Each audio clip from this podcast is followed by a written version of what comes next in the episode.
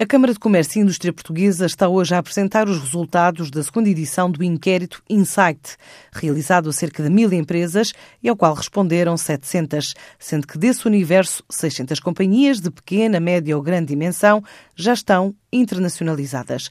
O estudo mostra que para quase metade o peso da atividade externa já ronda os 80% da faturação e a maioria quer continuar essa caminhada, revelando otimismo e vontade de continuar a investir lá fora tal como revela a TSF, Andreia Jota, a diretora de Comunicação e Marketing da Câmara de Comércio e Indústria. A maioria deles, 68%, refere que ou ficou igual às expectativas que tinha ou inclusive subiu as expectativas que tinham. Portanto, isto é muito significativo que as empresas eh, querem investir em aumentar as suas estruturas internas, não só em termos de dar mais competências e qualificações aos seus recursos, por outro lado, até a contratar mais recursos e fazer investimentos, por exemplo, na área das tecnologias de informação, porque percebem claramente que sem isso também não conseguem uh, continuar a crescer de forma sustentada lá fora. A Europa continua a ser uh, a área ou região geográfica onde uh, a maioria das nossas empresas está presente, com Espanha a liderar.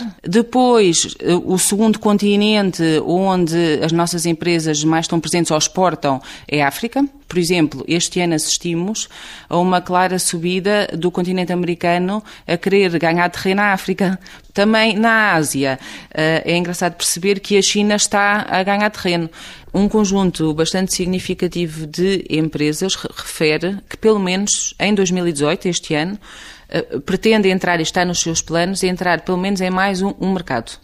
Portanto, as empresas continuam a querer diversificar. Uma apresentação que junta vários convidados na sede da Câmara de Comércio e Indústria Portuguesa para uma análise mais detalhada das práticas dos empresários nacionais, incluindo intervenções de Eurico Brilhante Dias, o secretário de Estado para a Internacionalização, Bruno Bobon, o presidente da Câmara de Comércio e Indústria Portuguesa, Rui Dias Alves, CEO da Return on Ideas e testemunhos de histórias reais sobre a atividade externa das empresas portuguesas.